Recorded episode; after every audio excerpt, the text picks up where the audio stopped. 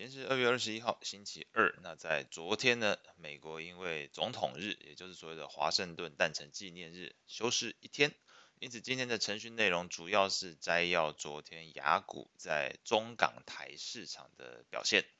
日经二二五指数上涨零点零七 percent，台湾加权指数上涨零点四六 percent，香港恒生指数上涨零点八 percent，国企指数上涨一个 percent。上证指数上涨二点零六 percent，沪深三百指数上涨二点四五 percent。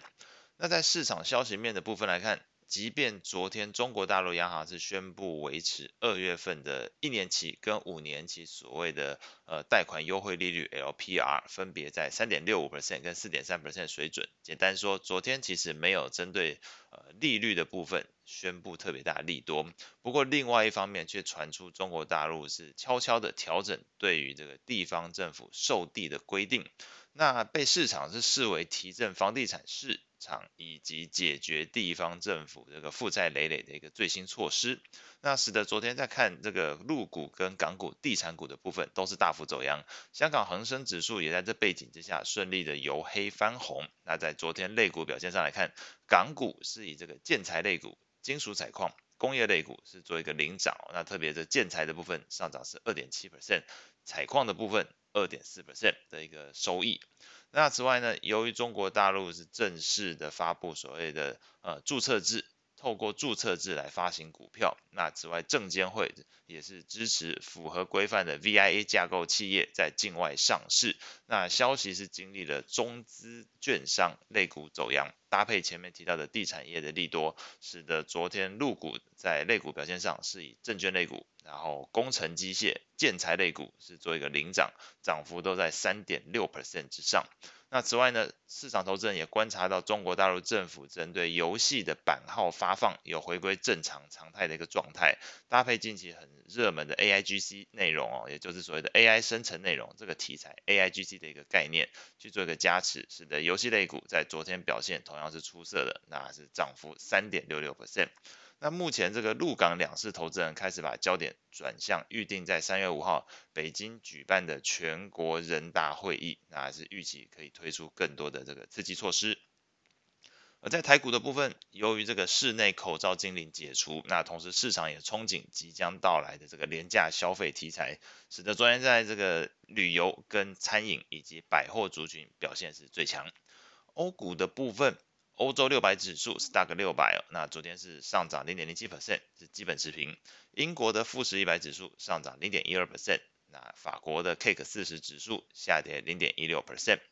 那把焦点拉回到美股的部分，那预期后续市场焦点会放在本周各类型的这个消费数据表现上，包含了礼拜二今天那会即将公布的 Walmart 以及 Home Depot 家得宝他们的财报表现，这一部分投资人会去观察到，大概在上一季甚至预测。整个企业对于盈余展望的部分来看，去观察消费力道表现如何，以及礼拜五这个二月二十四号，美国会公布一月份的 PCE 数据。那这个目前来看，整个市场是预期在广义跟核心的 PCE 月增率都会比去年十二月来得高。那广义的 PCE 在年增率的部分预计持平在五个 percent。那至于核心的 PCE 年增率，则是预计略低于去年十二月份的四点四 percent。来到四点三 percent，所以整个讲完，你只要记一件事情，就是核心 PCE 的年增率可能比去年呃十二月份来得略低，其他的至少目前市场预期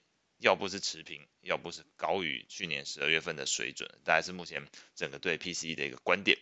那关注科技类股的投资人，其实也要留意礼拜三二月二十二号这个 NVIDIA 会公布财报内容，那当天。除了公布财报内容的 NVIDIA 之外呢，二月份的 FOMC 会议的会议纪要也会公布，同时这个 Fed 纽约分行行长 Williams 也会针对通膨发表评论，那并不排除市场利率可能会随着呃相对鹰派的纪要内容以及官员谈话而进一步走扬，那到时候对于评价面比较高的科技类股族群，可能又会带来一些压力哦，那到时候很有可能看见的情况是评价面比较高的科技类股。有遭遇到压力，但是另外一方面，如果整个谈话的内容方向使得市场对于更远期的这个利率水准跟这个经济前景相对来讲是比较正面的，因为这个呃会议纪要里面或许会谈到目前哪些市场还是表现相当强劲哦，那这一部分肯定会增加市场对于所谓的软着陆甚至不着陆的这个观点的一个认知，那到时候很有可能发生整个市场情况又是相对呈现这个价值股表现比成长股更强劲的一个状态，那在指数的选择上面或许。这个道琼工业指数表现会比整个大盘代表的这个标普百指数相对强劲哦。这是如果整个 FOMC 会议的纪要内容出来，同时威廉斯的谈话给予市场这样的观点，认为软着陆或不着陆的这个 image 更强的话，很有可能会是这个情形。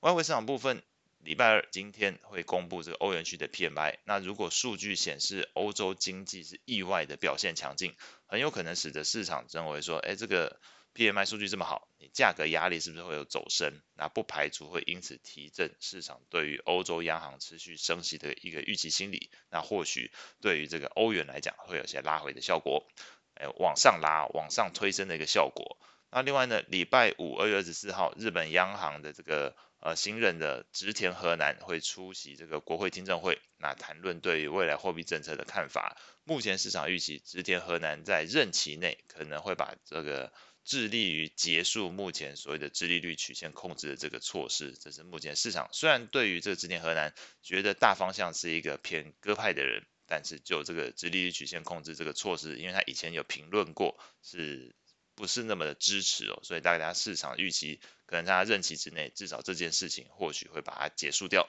那以上是今天所有内容，我们明天见。